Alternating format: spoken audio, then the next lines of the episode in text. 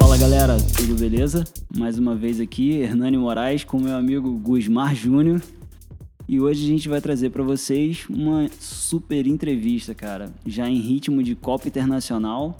Quem a gente vai trazer aí, Gusmar? Conta pra gente. A grande Raíza Gulão, nossa camarada aí, de Pirinópolis, Goiás, gravou com a gente lá de Itajubá, onde ela estava. É um bate-papo bem bacana, vocês vão se amarrar aí, cara. Ela que acabou de chegar de viagem da Europa, né? E já tá aí se preparando para partir para Araxá, para a Copa Internacional. E a gente bateu um papo muito maneiro com ela, trazendo alguns detalhes da vida pessoal, de algumas preferências, é, dentro do esporte, fora dele também. E acho que vocês vão gostar bastante. Isso aí, pessoal. É, um grande abraço, fiquem com a entrevista da Fera aí.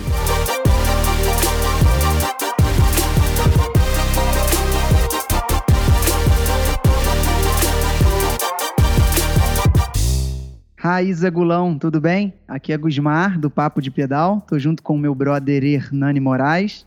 E vamos aí dar um pontapé inicial nessa primeira entrevista do nosso canal. E começando com chave de ouro, né? Com um atleta como você. Como é que tá? Tá tudo bem com você? Você tá onde? Você tá em Pirinópolis, tá em Itajubá, tá na Europa? Tá fazendo o quê? Conta pra gente. Olá pessoal, tudo bem? Um grande prazer estar aqui, tendo ser a primeira né, entrevistada do canal de vocês. É, é uma honra. Agora eu estou em Itajubá, Minas Gerais, só de passagem também. Acabei de che chegar da Europa e na vontade. a, a mãe tá cobrando muito para você ir lá visitar? Nossa, a mãe e minha avó tá quase chegando. Ah, isso aí. Eu faço ideia. Eu, eu moro perto da, da família e, e mesmo assim tem cobrança. Eles querem que a gente esteja lá todo dia. Eu imagino você estando distante. Então, conta um pouquinho pra gente, como é que é você passar tanto tempo fora de casa para poder estar tá competindo, estar tá se dedicando ao esporte e essas temporadas assim, viajando até fora do país. Isso influencia muito no seu treinamento também? Sim, é, eu acho que a parte mais complicada do, da carreira, né, da vida do atleta, é saber conciliar viagem, é, tentar fazer o planejamento para que seja da forma mais tranquila, menos cansativa possível.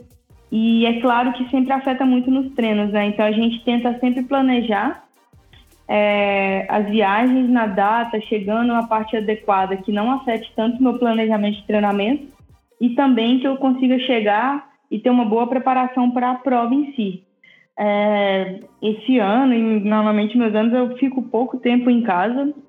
É, o mês de janeiro mesmo foi só a primeira quinzena e agora foram somente três dias também. É, sorte a minha que eu tenho algum, vou fazendo amizade com o mundo da bike um pouco espalhada e acabo que fico meio como nômade, na verdade. Tendo algum... É, e, tipo, ter uma base em Mariporã com a família muito importante para mim, um pessoal que me adotou. Também ter uma base aqui em Dubai e em Pirenópolis. Então, acaba que eu ainda não tenho um ponto fixo, é, fixo que é minha meta para metade do ano para frente definir realmente aonde que eu vou viver. Mas até lá eu acho que eu não vou conseguir passar mais de uma semana, duas semanas no mesmo local até junho. Nossa. É, eu, eu sou atleta competidor amador, né? É, a gente tem até um amigo em comum, depois a gente, acho que a gente vai falar dele aqui mais pra frente um pouquinho. E na, na, rotina minha de dia a dia já é complicado encaixar assim, treino, não furar planilha. Sou bem caxias com isso. Eu acho que você também é bem rigorosa com seus treinos. Eu acompanho sempre você lá no Instagram. Eu vi aí que teve um dia desse aí, você treinou na lama, à noite você ainda foi, fez um rolozinho lá. É, eu imagino que deve ser bem, bem complicado. Agora deixa eu te fazer uma pergunta. Vamos voltar um pouquinho no tempo. Como é que foi o teu início no esporte lá em Pirinópolis? Sim, é, eu sempre fui apaixonada assim pelo esporte em si. É, desde pequena eu fazia tudo que eu tinha direito.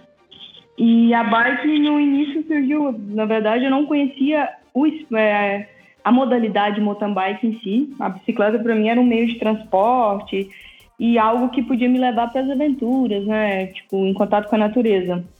Mas nesse meio termo eu fui na faculdade, eu conheci um amigo que pedalava e ali meio que com a paquera começou as segundas intenções, na verdade nem era pedalar em si, mas foi algo que me aproximou das provas e eu, aos poucos, já ia montando a bicicletinha mais simplesinha, mas na época eu trabalhava gerente de um café e com esse salário, cada salário eu conseguia ir na cidade vizinha e comprar alguma peça nova para minha bicicleta.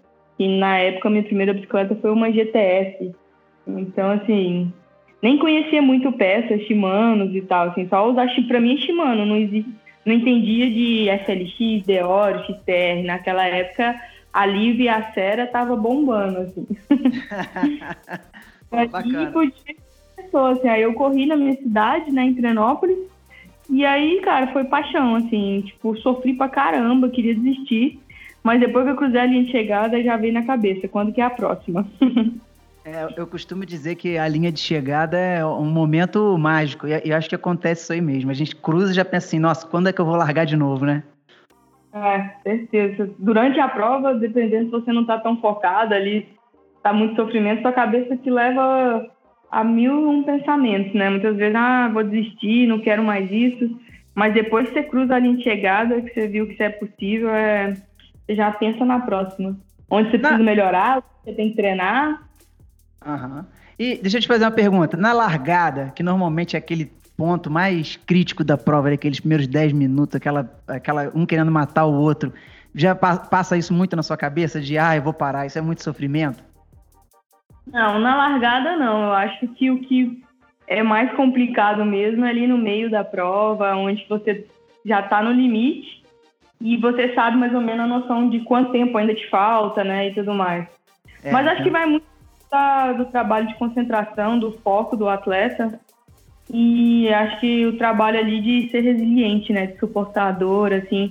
Existem provas e provas, então cada dia que passa eu tô mais ciente que o psicológico, a cabeça de um atleta afeta muito mais do que somente a performance e o físico.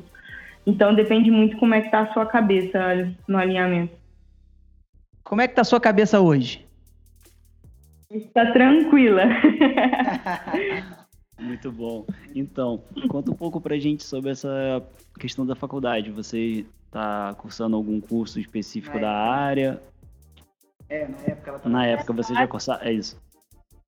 Na verdade, eu não era atleta, né? Eu sou formada em administração. É, meu sonho desde pequena era fazer educação física, só que como você começa comecei a crescer, eu fui em cidade pequena e na época, para mim, educação física, eu só conheço, para mim, seria ser professor né, de escola ou instrutor de academia, assim, a visão que a gente tinha na cidade pequena. E a realidade financeira não era muito a que me almejava muito. E não foi, e eu fui, acabei que comecei a trabalhar na área de administração gerência e fui por esse lado, assim. Na metade do curso foi onde foi o ápice, assim, que eu decidi ser atleta, então teve aquela crise, né, de identidade que, que eu estou fazendo aqui. Mas eu acho que a administração me ajudou muito e me ajuda até hoje para administrar realmente meus projetos, minha carreira. E a paixão do, pelo café, então, surgiu quando você administrou a, o café? Quando você trabalhou? Ou já existia? eu te digo, tipo assim, a parte de produção, eu adoro fazer o latte art, fazer cappuccino. Eu sempre a parte de trabalhar com o público, atrás do balcão no café, inventar drinks na cozinha, eu sempre curti muito. Só que eu falo, eu, quando eu trabalhava no café, eu, eu fico brava comigo mesmo, que meus gostos, tanto na, parte de gastronomia e como de bebida do café, eu não gostava tanto. Então eu não tomava muito. Eu comecei a gostar mesmo de café de um tempo para cá, meu irmão também começou a se tornar, ter um hobby, né, bem mais forte. Então assim, a gente é apto. Eu não sou fã de café expresso, então o meu irmão Raoni me colocou nesse mundo assim a conhecer os grãos, as notas e eu sou realmente a gente falando na língua de café, eu gosto do que é o café que a gente fala filtrado, que é o V60, Aeropress, mas na língua mesmo, linguajar popular, é daquele bem filtrado mesmo, café coado, né? Sim, com então, certeza. É esse que me encanta, na verdade. Café expresso eu não consigo, assim, é algo que eu acho muito forte, muito ácido. Legal. E você comentou um negócio interessante sobre se achar no esporte. É, como é que foi a sua transição de atleta amadora para atleta profissional? Você acha que isso é um ponto também que tem que ser muito bem trabalhado na cabeça das pessoas para o surgimento de novos atletas no país? Porque a gente vê muita gente querendo competir, mas de repente nem todo mundo tem o preparo é, que a gente acha que é essencial também para um grande atleta. Não, com certeza. Eu acho que hoje em dia a gente tem muito mais ferramenta, mais estrutura para isso. É, eu, na minha época, eu não tive, então não, não teve nenhum período assim de, de amador para profissional. Eu sempre fui muito dedicada, muito castiga, assim, correr atrás dos meus sonhos. Então, foi algo que foi fluindo, entendeu? E eu corro muito atrás, então sou um pouco ansiosa, então eu quero umas coisas um pouco rápido, assim. É, eu me dediquei bastante e na época não tinha suporte, não tinha estrutura, não tinha o manager, muito menos psicólogo. A gente tinha um trabalho com treinador. Na época ainda era bem, assim, por você estar tá iniciando no esporte, você não tem um autoconhecimento, então eu acho que a gente é, a gente precisa amadurecer muito com os anos. Eu tenho mais de 10 anos de pedalo e até hoje eu bato cabeça e vejo é, coisas assim que eu falo até ontem eu estava mesmo pensando, que poxa, tô com 29 anos e tenho muita coisa para aprender e parece que a vida, os anos passam, só que a gente ainda fica um pouco para trás, né?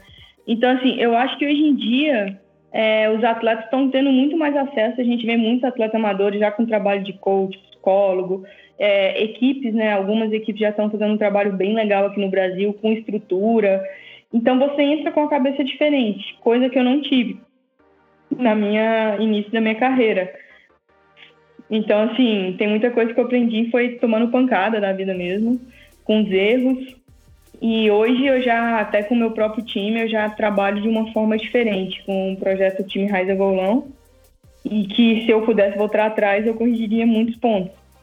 Mas eu acho que isso é muito importante, entendeu? Ter essa transição, eu digo muito eu acho que como hoje está começando, muitos atletas começam muito jovens, né? Muito júnior, e eu acho que juvenil, então assim, é um momento que a gente não tem que ter pressão.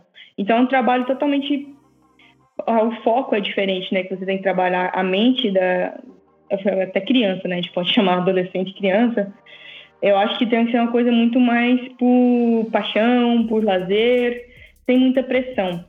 Acho que ele tem que ali conquistar o terreno dele, devagar. E aí sim, quando já sobe para sub-23, que é onde que eu acho que é a verdadeira transição, onde que a gente vai descobrir se o atleta vai realmente se em um atleta profissional ou se talvez ele quer só aquilo ali como hobby, não é a realidade que ele quer, ele quer seguir outra carreira profissional. Então eu vejo muito isso, a gente no cenário brasileiro mesmo, de muitos atletas, quando chega nesse ponto é onde a gente realmente descobre qual que vai ser o, o caminho que ele vai seguir. Interessante. É, foi legal você ter comentado essa questão da que você foi descobrindo muita coisa na marra, né, e tudo mais. Eu me lembro de uma participação sua na Copa Internacional lá em Itaipava no passado. Aí, se eu não me engano, você estava correndo de barrendes. Isso me chamou a atenção porque a gente já não vê mais muita gente competindo com esse tipo de equipamento. E eu notei que você estava com, acho que com o punho direito lesionado, se eu não me engano.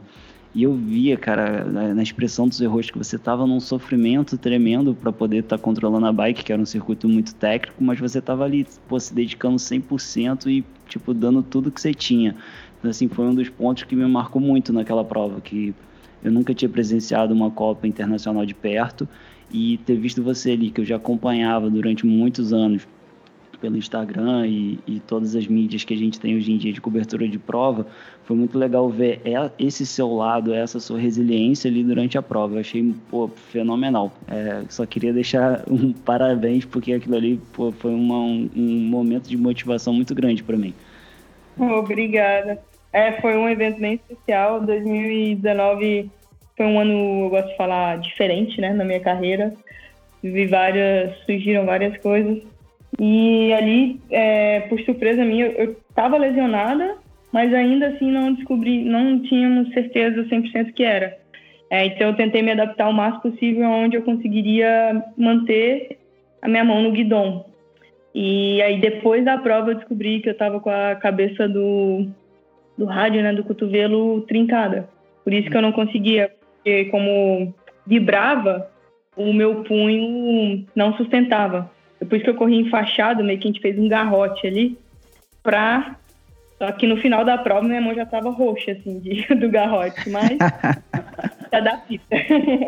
não, não, tipo, não nada certo fazer, mas é que é, a ressonância mesmo foi realizada somente após a prova.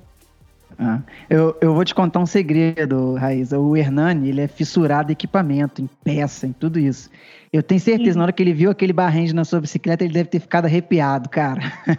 Não, eu percebi que tinha alguma coisa errada, com certeza. Ninguém ia correr um XCO com um, um barrende daquele. Bem, é, não, eu tô para conseguir emprestado ainda, né? Quem que ia ter? É, exatamente. No fundo do baú. Então, vou mudar um pouquinho aqui a, a direção da conversa. É, você já passou por grandes equipes. É, acho que eu posso citar as últimas, Specialized Brasil, Prima Flor, né, da Espanha, uh, e recentemente na Audax Corinthians, que vem fazendo, pelo menos aos meus olhos, um excelente trabalho. E eu acredito que você tenha treinado com alguns treinadores já. É, como é que é a sua relação, ou como foi com seus treinadores é, passados, com o atual? É, você partilha é, desde do desenvolvimento do seu treinamento ou é mais a parte do feedback? Você às vezes se limita mais em fazer aquilo que eles te passam ou não? Você gosta de participar da programação inicial, de ajudar a planejar tudo? Como é que é a tua relação assim com eles?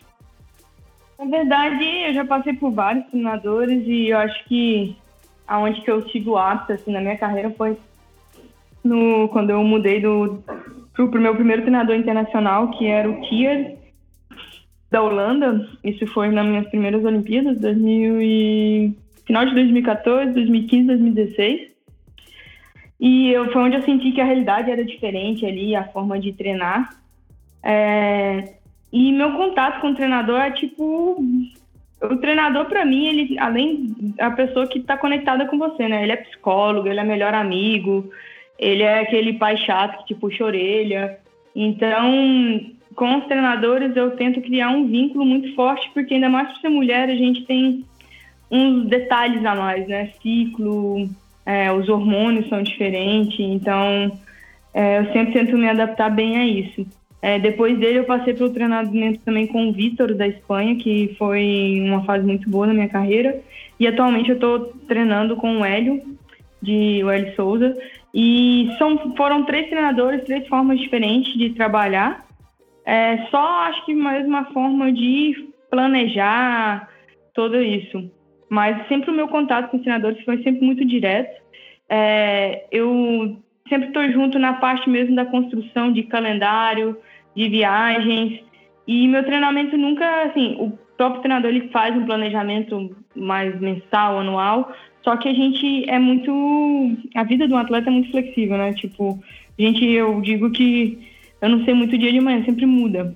Então a gente faz treinamento, assim, a gente trabalha semanal e junto a gente consegue se encaixar, porque sempre aparece uma prova a mais ou um evento, tem que viajar. Então a gente se adapta nisso. E eu deixo muito na mão dos meus treinadores para construir meus treinos. Só que o feedback, feedback meu é diário mesmo, tipo, já logando o treino, a gente já começa a conversar. E esse ano de 2019 e 2020 eu já tô tendo, a partir de 2018, posso dizer, com uma estrutura de uma equipe multidisciplinar um pouco mais ampla, onde a gente trabalha junto. Então, tenho trabalho com o Hélio, com o treinador, com a minha preparadora física e também a Luane, que me viaja como staff, massoterapeuta. E trabalho com psicóloga, nutricionista, é, devido aos problemas de saúde. Então, meu, minha equipe disciplinar agora conta com a doutora Fernanda, que é a médica, que a gente também é muito importante. E, então, é um grupo muito grande, é amplo, né? A gente foca, é claro, principalmente juntamente com ela e com a Luane na minha preparação. mas sempre os ajustes finos acabam que eles se comunicam entre si para a gente conseguir reunir saúde, performance, está tudo alinhado. Muito bacana, legal. É, eu, eu imagino que a necessidade de vocês, profissionais, é, estarem cercados de, de, de, todo esse staff aí é muito grande para competir em alto nível. A gente sabe que é complicado. É, então, acho que você está no caminho certo. Eu, eu, torço muito por você. Tenho certeza que você, você vai ter muito sucesso. Não vou falar da sua saúde ainda não, porque a gente já vai já vai chegar ali. Mas antes eu tenho um, eu tenho um recado de uma pessoa aqui para você. Posso colocar aqui no áudio para tu escutar? Claro. Raíssa, aqui é o Maurício Fontinelli. Tô mandando essa mensagem para te dar os parabéns pela sua carreira, sua trajetória, que eu te acompanho desde o início mesmo, né? Acho que desde os primeiros dias é, na bike. É, não vou falar que a gente é conterrâneo, mas para mim Perinópolis é minha cidade, minha segunda cidade. Sou fã, gosto, tô sempre lá, a gente está sempre lá. É, já passou por várias coisas juntos, né? Já fui, fui seu primeiro treinador, já pedalamos muito, conhecemos trilha, já sofremos muito. A gente faz aniversário no mesmo dia, mesmo signo, né? É, já fui seu patrocinador, ainda ajudo no que posso, dou dica, brigo, fico bravo. É assim que é bom, né? Amiga é para essas coisas. E espero que você continue sucesso, sempre evoluindo, igual você sempre tá. Parou. É animada, reconhece os problemas e corre atrás para resolver. É 200 por hora, faz muita coisa. Você faz a diferença pro esporte, né? Não adianta, tanto regional como nacional e pelo visto até mundial. Então, desejo sucesso, continua do jeito que você é, focado porque tá certo. Depois, quando isso aí for passando, porque tudo passa, você vai ver que tudo que você fez foi correto. Beleza? E é isso. Qualquer coisa, tamo aí. Sucesso. Espero te ver nas próximas provas. Feliz, como sempre. Abraços e beijos. Tchau. Só faltou ele falar bom no final, que ele gosta de falar bom, né? Bom demais! é, não, o Fontinelli é muito especial para mim mesmo. É, foi ele que deu o pontapé inicial, assim, um projeto meio de, de hobby, né? O, que montar uma equipe só de mulher e ele foi treinador. Então, ah, hoje em dia, independente de tudo, ele sempre me ajuda mesmo, a gente treina junto. Quando eu passo ali pro Goiânia, é mais um ponto de apoio também. É, ele é um irmãozão. E a gente faz aniversário no mesmo dia também. É, isso aí. Inclusive foi há poucos dias atrás. Parabéns, mais uma vez, já falei com você, tô falando de novo. Obrigada.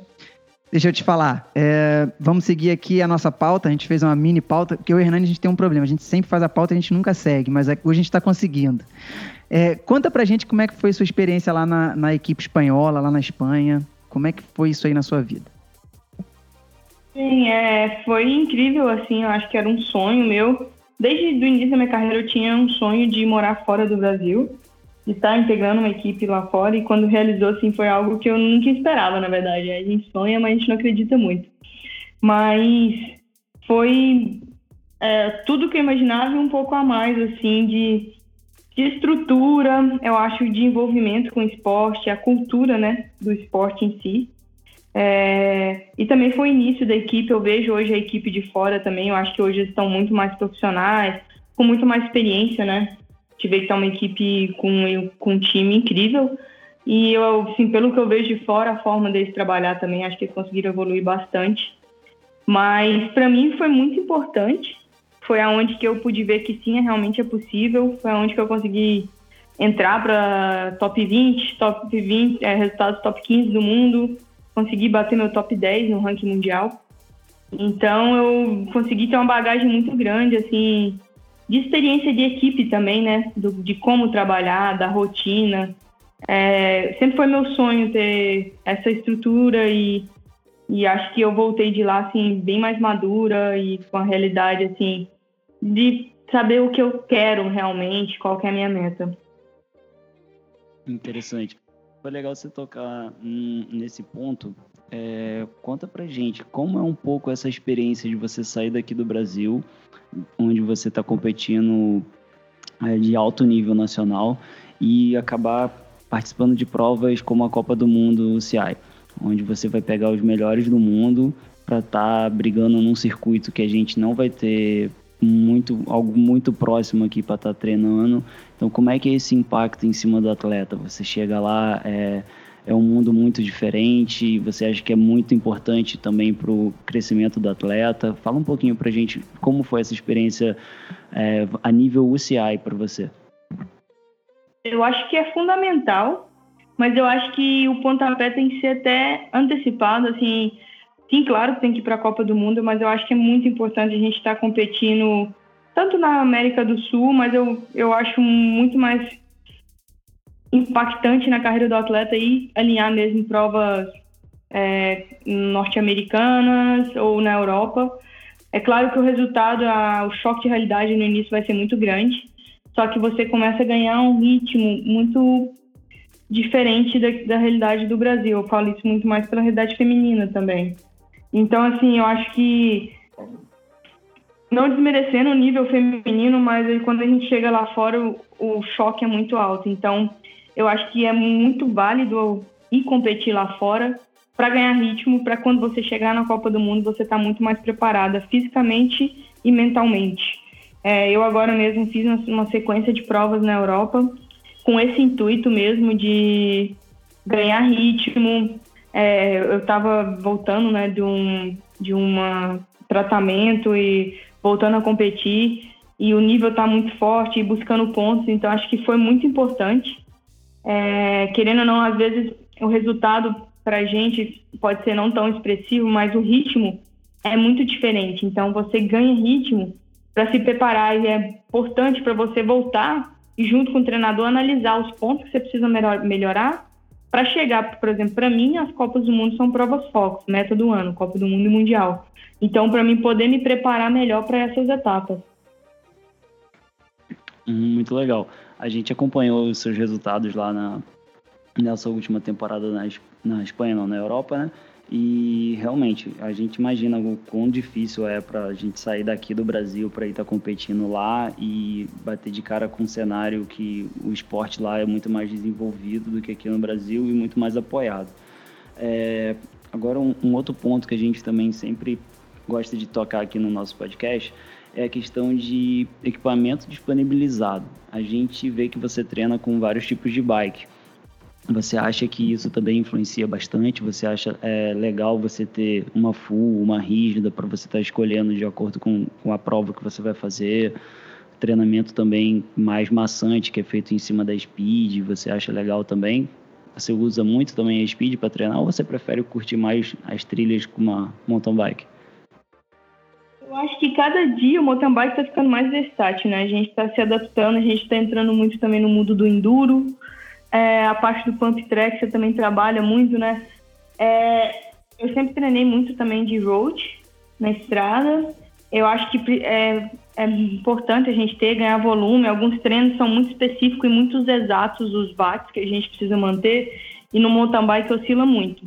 Então, muitas vezes a gente vai para a estrada. Eu devido como eu viajo muito, esse ano tá de muitas viagens, então acaba que eu fico mais em contato com a minha mountain bike. Mas eu fiquei um mês fora treinando de mountain bike e agora eu voltei e estou dois dias rodando de road. Mas eu acho fundamental você ter opções e é uma coisa muito legal juntamente com a Audax, que eu tenho esse leque, tanto bike full, rígida, é, e também para momentos de menos pressão eu gosto muito, curtir enduro. E trabalhar com o pessoal do Enduro e do Downhill para ganhar técnica, acho que isso é, agrega muito. Hoje em dia a gente pode ver que muitas equipes né, fazem esse trabalho, os training camps, e é fundamental, os atletas estão em contato né, com é, atletas profissionais de enduro, de downhill, passando técnicas para a gente aperfeiçoar na parte do, do cross-country.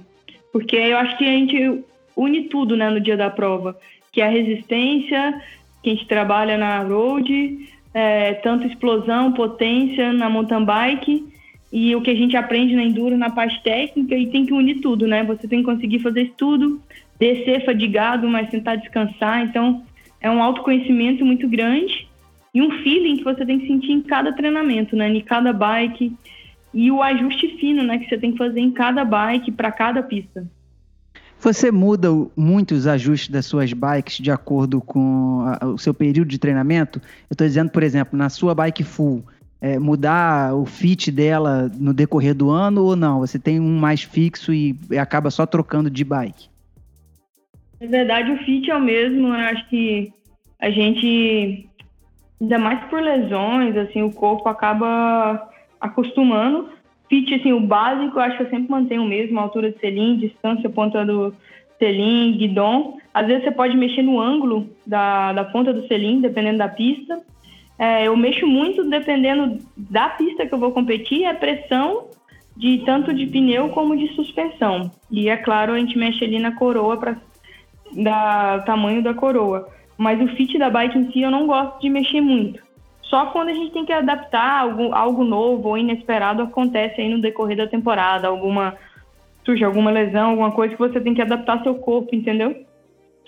Aí a gente mexe sim, na altura, Entendi. na posição da bike, mas acho que o fit é muito pessoal de cada um e eu não gosto muito de estar tá mexendo. Até quem mexe, trabalha comigo com mecânica nas bikes, eu sempre gosto de deixar o fit, assim, eu medir e mostrar para ter sempre aquele ajuste que eu faço. E você gosta dessa parte mecânica? Você mexe assim de vez em quando? Não, prefere entregar para a mão de um especialista? Na verdade, eu sou muito elétrica. Assim, eu, o básico, viagem, eu preciso, eu faço. Só que eu não tenho muita possibilidade de parar e mexer na bike, eu confesso. Então, eu tenho um apoio aqui em Itajubá, da Alfa Ciclo, Alfa Bike. Então, assim, é uma loja que me dá esse suporte. E quando a gente viaja aqui no Brasil, etapas que a equipe tem mecânico, ou até etapas internacionais, dependendo, eu consigo, quando é prova de etapas, tal assim, contrato um mecânico local mesmo para me dar esse suporte. Porque acaba sendo muito desgastante, né? O acúmulo de tudo viagem, organizar tudo, é, prova, pós-prova, recuperação e ainda mexer no equipamento. Ah, bacana. É, você gosta de provas por, por, por estágios? Sim, é, no início da minha carreira era um preconceito que eu tinha, mas depois do Brasil Ride foi acumulando a minha vida e Cape Epic acabou se tornando um, umas provas que eu gosto bastante, ainda mais quando são ultramaratonas. Bacana, bacana. Bem, vamos mudar um pouquinho, mais uma vez, a direção e vamos falar de um problema que você teve e eu acho que acabou despertando o interesse e até o cuidado de muita gente. Me arrisco a dizer que muitas pessoas poderiam estar passando pelo problema que você passou sem nem saber que, que aquela síndrome existia, que é a síndrome de Red S, né? Que você teve, foi diagnosticada ano passado você anunciou, salvo engano, um pouco após o Campeonato Brasileiro. Eu me lembro que eu estava lá e até assisti sua, sua entrevista no final da prova ali é, pessoalmente. E um pouco depois você anunciou isso e tal. É, você pode dar um. Eu, eu, obviamente, pesquisei, li bastante sobre, li todas as suas entrevistas, li o material que a Audax mandou pra gente. É muito interessante. Fiquei meio preocupado porque é algo meio silencioso, né? Você pode dar uma resumida o que, que é e o que, que você está fazendo, é, com, como é que está sendo o seu tratamento para você voltar à sua forma anterior a essa síndrome? Bem, o Redez ele veio como uma surpresa, né? É, eu até junho, então, estava tendo um, uma sequência de baixa de imunidade, de lesões. É, 2018 fraturei a patela por uma queda tola. 2019 fraturei a cabeça do rádio por uma queda tola e sem saber muito o porquê, né? Imunidade sempre caindo, muita infecção, muita antibiótico durante a temporada, toda viagem algo acontecia, meu corpo não respondia e chegou um momento que o corpo não respondia à intensidade é, dos treinos, assim, e provas também, apesar de estar me alimentando correto. É, então, assim, foi um choque grande para mim. E, por um lado, até um alívio descobrir o que era, porque eu estava me cobrando muito sem saber o que estava passando comigo, né? Então, assim, até seis meses de treinamento, de competições, sem atingir muito as metas e o corpo sempre cobrando. É, e o Redez, ele é um... É evolução, né? Que eles, eles falam até do... Antigamente era conhecido como a tríade, que era agora veio se tornar o REDES, que é, são alguns sintomas que a gente tem, acontece tanto em homem quanto em mulher, porém é mais comum em mulheres, é, que são alguns pontos, fatores que é a falta do ciclo, né, feminino e o, é, indiretamente, do início da minha carreira, eu fiz dietas muito radicais, sem ter um acompanhamento profissional, algo mais é, junto ali comigo, mais personalizado. Eu fiz muitas dietas low carb e com o decorrer do ano meu corpo foi sofrendo ali quietinho e ele cobrou, né? Todo mundo fala que você paga o preço mais para frente. Passou quase 7, 8 anos para mim veio. Então, assim, a, o Red10 é, são algumas características, alguns pontos que na, na minha que, que chegou para mim, que foi na parte do ciclo feminino, que já foram mais de oito anos sem ter. E isso afeta diretamente né, no nível de cálcio, por isso das lesões. É, o meu cálcio estava muito baixo, a gente fez a densitometria óssea, estava baixo do normal para uma pessoa normal, assim, então devido meus ossos estavam mais frágeis.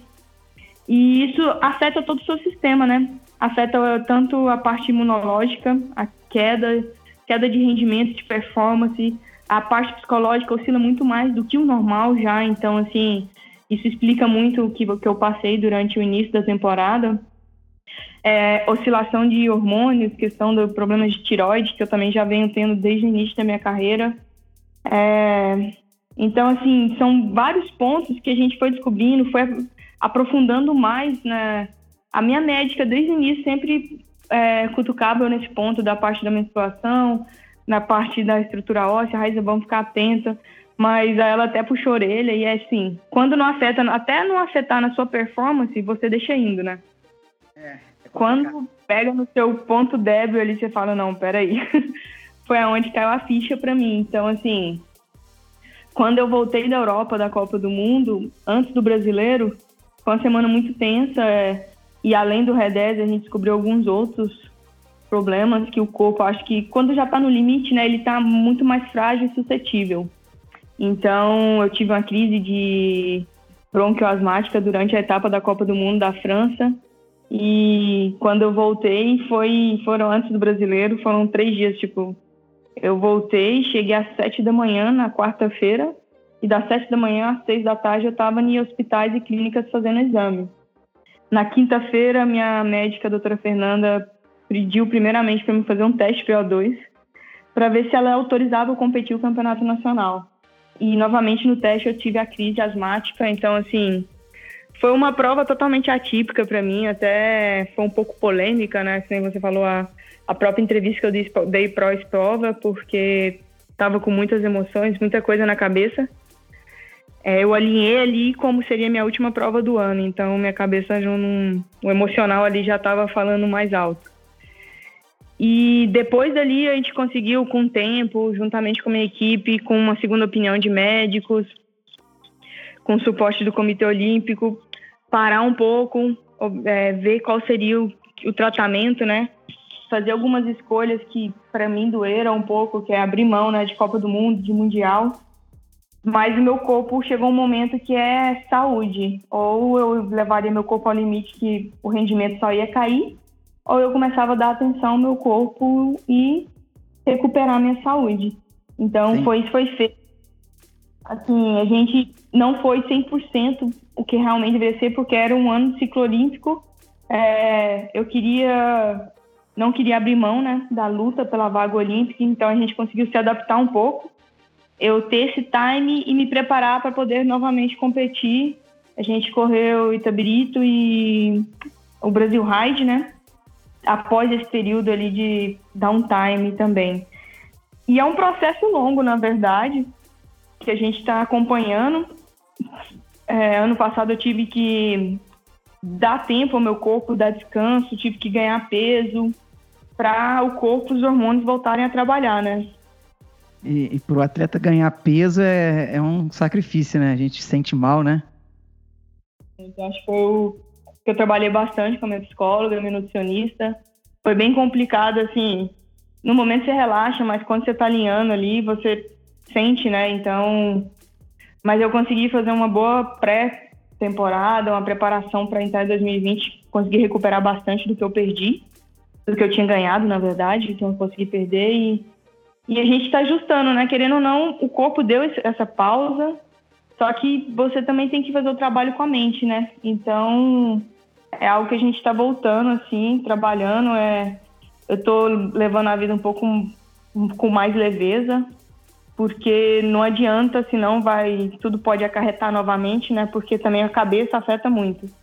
Então, assim, está sendo um dia de cada vez mesmo, respeitando o corpo, aprendendo e tendo um autoconhecimento bem maior do que eu tinha antes. Então, agora eu estou muito mais atento aos sinais do meu corpo e também descobrindo que e ampliando, né, junto que eu falo com ela, a gente está ampliando os limites, então conseguindo ótimos valores agora. Ah, muito bacana. É, então, assim, o tratamento, como você falou, é a longo prazo, né? Você vai ter que se cuidar, se monitorar por um longo período ainda. E eu queria só entender uma coisa. É, como atleta, o que, que você sentia ou o que faltava para você para você chegar à conclusão e ir em, em busca do que estava acontecendo? É, dava fraqueza mesmo? Não perdia potência? A sua sensação como atleta ali na hora da prova ou na hora de um treino muito duro? É, o, o que que seu corpo te dizia? E não sustentava, né? Ele caía. É, treinos de intensidade que eu fazia, sequências de intervalados, eu conseguia uma ótima potência no início, mas meu corpo não sustentava. Aconteceu isso no brasileiro mesmo de maratona. Foi a prova que eu tive também. É, eu estava super bem liderando a prova, alimentando adequadamente. Só que o corpo baixa. É literalmente como tipo tirar você da tomada e não responder. Então é como se você tivesse sentindo assim, não sei, sabe, depois um overtrain, assim, algo do estilo. Que seu corpo não responde, o período de recuperação é maior e sequências de baixa de imunidade, sabe? Então, assim, o psicológico oscilava muito. É... Não falo que é depressão, não cheguei a ter nenhuma crise dessa, mas crises mesmo, assim, de oscilar muito, sabe? Você começa a duvidar de muitos pontos e coisas que você não sabe por que está acontecendo, né? Sim, interessante esse ponto de vista. A gente não tinha esse conhecimento assim de quais os efeitos reais você sentia dentro do seu treinamento e nas provas. Mas é. vamos falar agora. Desculpa, te interrompi, pode falar.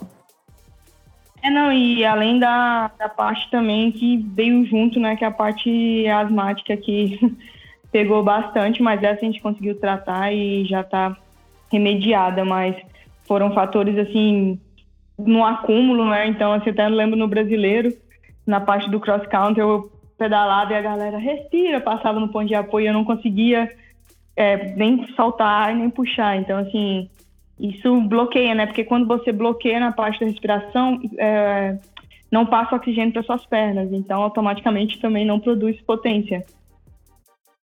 É um desespero bem em dobro, né? Na verdade. Bem, então vamos começar agora a falar de uma coisa mais interessante. É, na sua carreira, eu acho que um ponto muito, muito interessante e muito feliz para você deve ter sido o início do time Raiza. Conta pra gente como é que foi é, essa oportunidade que você teve e como é que isso também você acha que isso pode estar tá, tá influenciando na sua vontade de querer cada vez crescer mais dentro do esporte? É, eu comecei o projeto Time Raiz juntamente com uma pessoa muito especial na minha vida, que é o Flávio Magtai. É, ele foi o chefe da equipe quando eu competi na Specialize e dali em diante ganhou um pai. E nós começamos esse projeto juntos. É, foi muito importante, assim, é algo... E a cada ano a gente conseguiu evoluir um pouco também no projeto. Ele, ele normalmente o Flávio, que era no início do primeiro ano do projeto, ele era o olheiro, assim.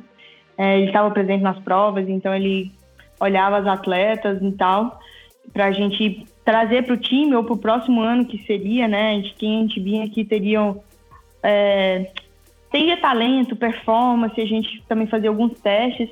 Foi muito legal junto com ele e foi passando o ano, a gente acabou, ele se afastou um pouco do mundo da bike, mas eu não quis deixar o projeto morrer, então dei continuidade. É, eu acho que é muito importante. A ideologia do meu projeto, o Time Raiz, é proporcionar atletas de base o que eu não tive no início da minha carreira. e dá muito mais do que equipamento, sim estrutura e conhecimento, sabe?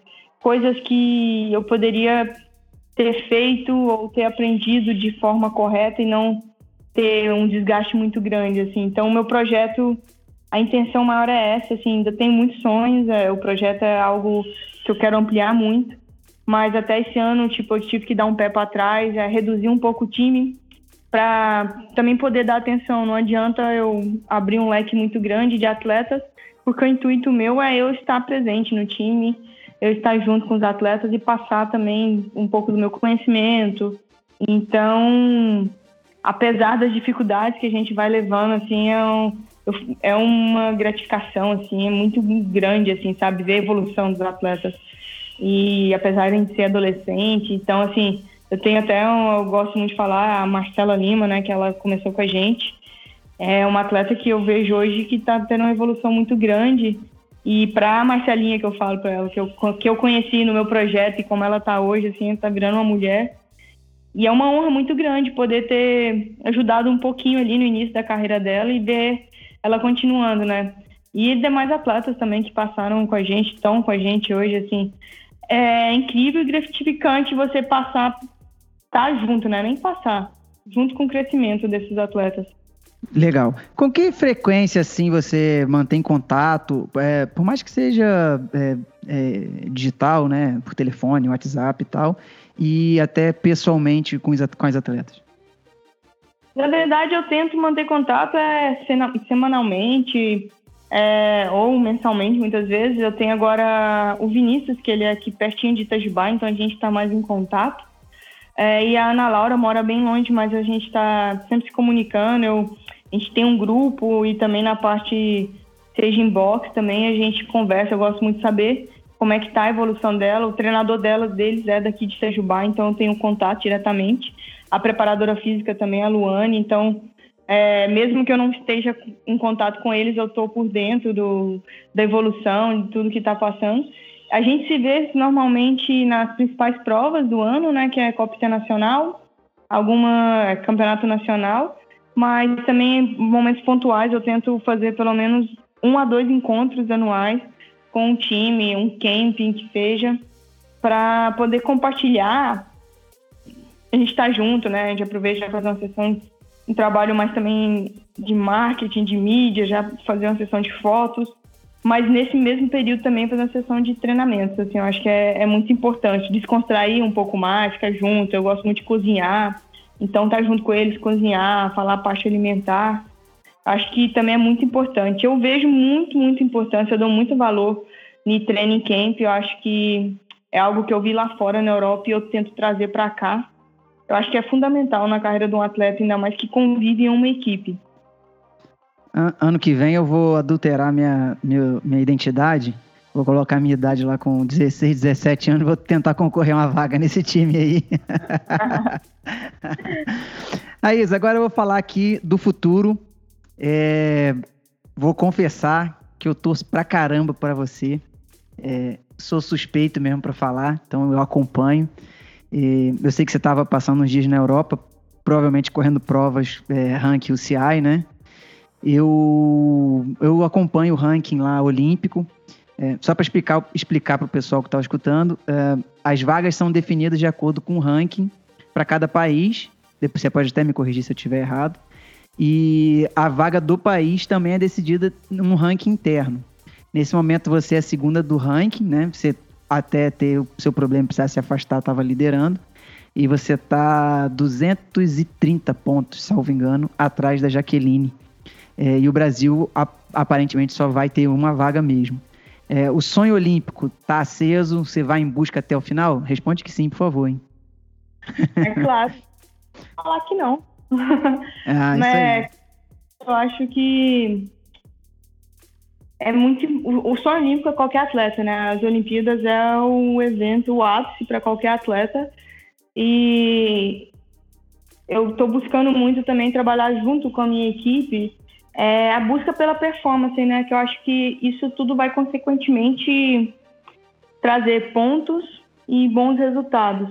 Então, é claro que não é nada desesperador também, acho que não é nada que a gente tem que focar viver ali pensando em pontos, até tento me desconectar um pouco disso e tento focar mais em mim, porque eu tenho até maio, e independente disso também, acho que eu quero. Dia, 20, dia, dia 28 de maio, salvo engano, né? Então, até lá, a gente tem um calendário que a gente está trabalhando, ele é flexível. Às vezes, algumas provas a gente põe, tira, vê como é que tá a performance, saúde também, trabalhando junto. Então, é, com certeza, o sonho é até é o sonho olímpico, não tem como dizer que não. Eu vou estar sim na, na luta, na briga aí pela vaga olímpica. Eu acho que tudo é possível e não acho que as atletas do Brasil todas estão tendo muito potencial. É, para mim foi um pouco complicado a baixa da minha performance e isso afetou diretamente na minha pontuação. Mas, momento algum, eu cheguei a desistir, a, entendeu? Acho que a vida, se a vida põe mais pedras no caminho, a gente vai passando. Até me comentaram no Instagram, né? Que seja um rock garden, a gente gosta, então pode vir que a gente passa por cima. É isso aí. muito legal. É, eu, eu tô muito na torcida por você. Eu tenho certeza que quem quer que vá vai representar muito bem nosso país. Uh, as três primeiras do ranking, né? A Jaqueline, você e a Letícia.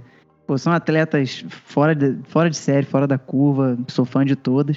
Mas eu admito que minha torcida tá por você aí. É, essa luta toda, esse rock garden todo que você tá atravessando aí. Tomara que seja premiado ao final de maio aí com essa vaga. Deus quiser. Obrigada. Isso aí. É, vamos falar de um outro assunto aqui. Vou passar essa pergunta para o Hernani, porque ele, ele, é menos polêmico do que eu para perguntar sobre isso. É, recentemente a gente viu algumas algumas matérias e algumas pessoas comentando sobre a questão de influenciadores digitais e atletas profissionais. Qual dos dois as empresas de bike, né, as indústrias, devem estar tá investindo? E o que você acha desse, desse ponto? Você acha que é, realmente um atrapalha o outro, ou um deve interagir junto com o outro, ou você acha que os próprios atletas conseguem ser influenciadores? O que, que você tem em mente sobre isso?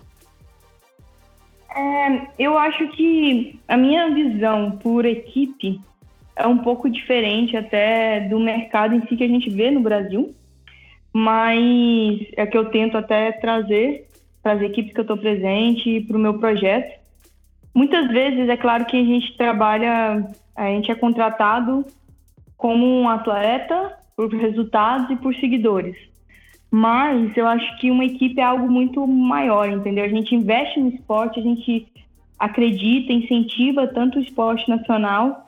Então eu vejo que acho que teriam que ter, acho que eu vejo os dois lados são, é, é, são importantes mas eu vejo que uma equipe tem que ser um pensamento para uma equipe tem que ser algo além de contratar um atleta que busque vender marcas, vender bike. Isso indiretamente ele vai estar tá vendendo.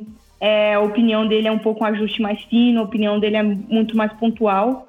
Quando alguém pergunta a questão de bike, de performance ali dentro da pista. Mas eu acho incrível, assim, quando as equipes, até o próprio projeto que eu participo da Audax, que é algo maior, né? Você ter uma equipe, acreditar, eu acho que você dá uma estrutura, acho que uma equipe não é somente um ano, é um processo a longo prazo. Você vem com atletas de base, vai ver evolução, é, tem que ter um trabalho também ali mental, um trabalho, ter um suporte mecânico. Então, assim, o Brasil está evoluindo nessa parte, são poucas equipes que a gente vê que tem essa estrutura. Então, acho que pode trabalhar ambos os lados, mas eu acredito a minha visão de equipe e de atleta para trabalhar para marcas em si, eu acho que devia, no Brasil a gente deve ir um pouco além, entendeu? É, é claro que a gente vende marca, a gente faz marketing, mas um atleta, é, o foco dele né, é performance. E quando ele tem uma marca por trás que acredita nisso, incentiva o atleta pelo esporte também, não somente pelo, pela mídia, pelo marketing, ele tem muito mais autonomia para seguir focado e ele vai estar tá muito mais contente indiretamente também vai estar tá divulgando a marca, né? Eu acho que vejo muito nessa parte. Eu acho que influenciadores também são muito importantes hoje em dia, né? Youtuber e tudo mais. O pessoal hoje está muito famoso e a gente trabalha junto, né? Acho muito legal. Muitas vezes a gente faz alguns vlogs, alguns. É, pode estar trabalhando junto. Eu acho até legal isso, entendeu? é, eu, como atleta, também gosto de ver a parte de trás, os bastidores da vida dos atletas. E aí entram é, as partes dos influenciadores, né? Onde eles estão entrando, trabalhando tanto na parte amador, dicas e também nos bastidores da vida de um atleta. Entendi. Eu, eu concordo com você. Eu, eu também acho que tem assim espaço para ambos. Eu só me preocupo um pouco é, porque eu acho que esse, esse lado, é, eu não vou dizer assim de tipo canais de YouTube que com, com notícia, não. Tô falando quando patrocina o cara pro cara pedalar na, na bike X e o outro na bike Y. Eu, eu só acho que eu, eu tenho medo disso a longo prazo. Porque quando você apoia, investe, paga um atleta, é, o atleta ele vira ídolo.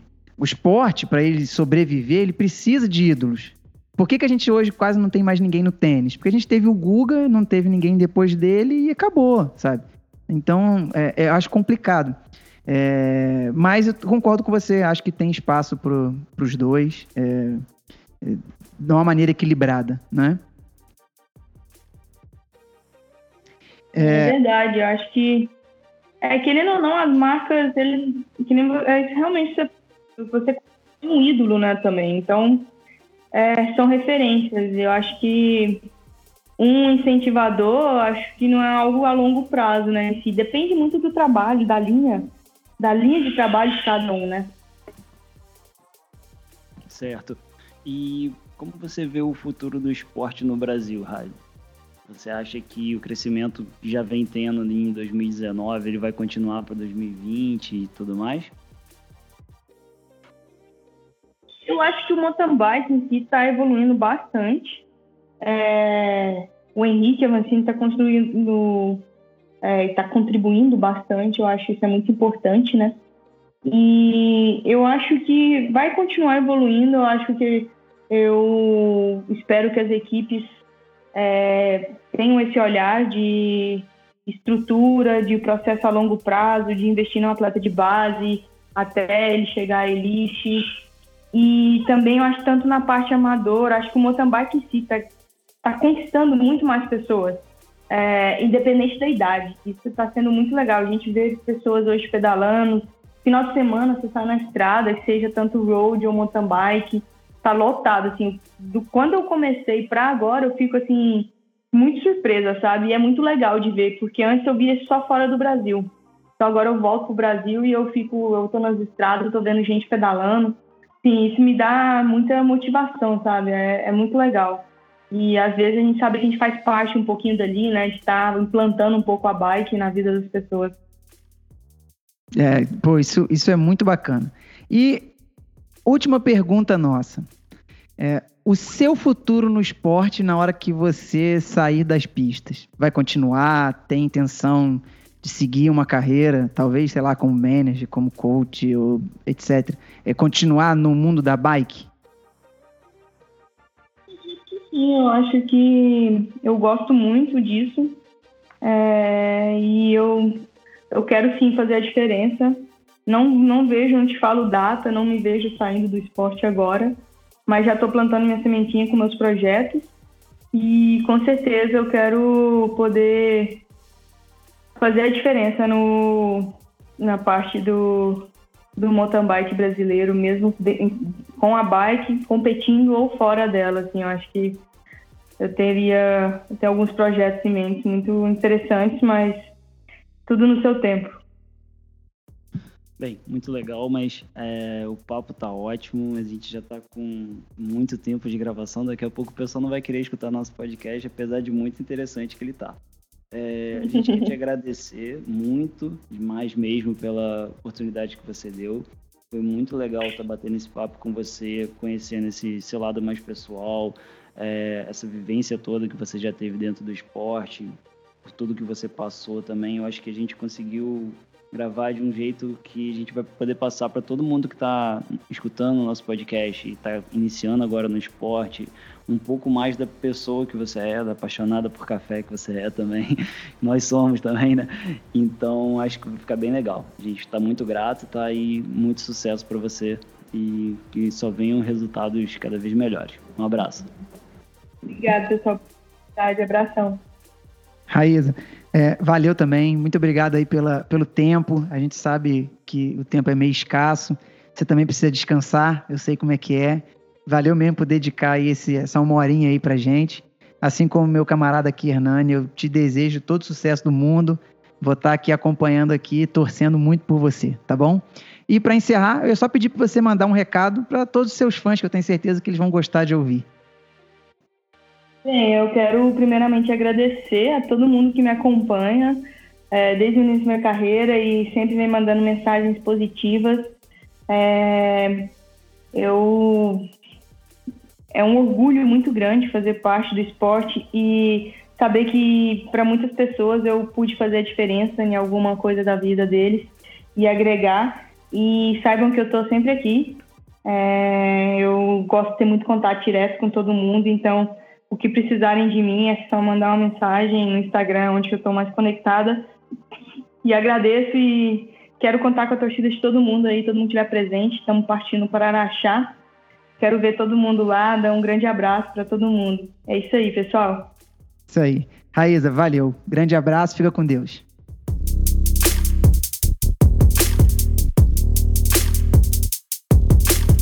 Então, galera, é isso aí. Esperamos que vocês tenham gostado. Em breve a gente vai trazer mais algumas entrevistas nesse estilo para vocês, tentando trazer grandes atletas do cenário nacional e também algumas personalidades do nosso esporte.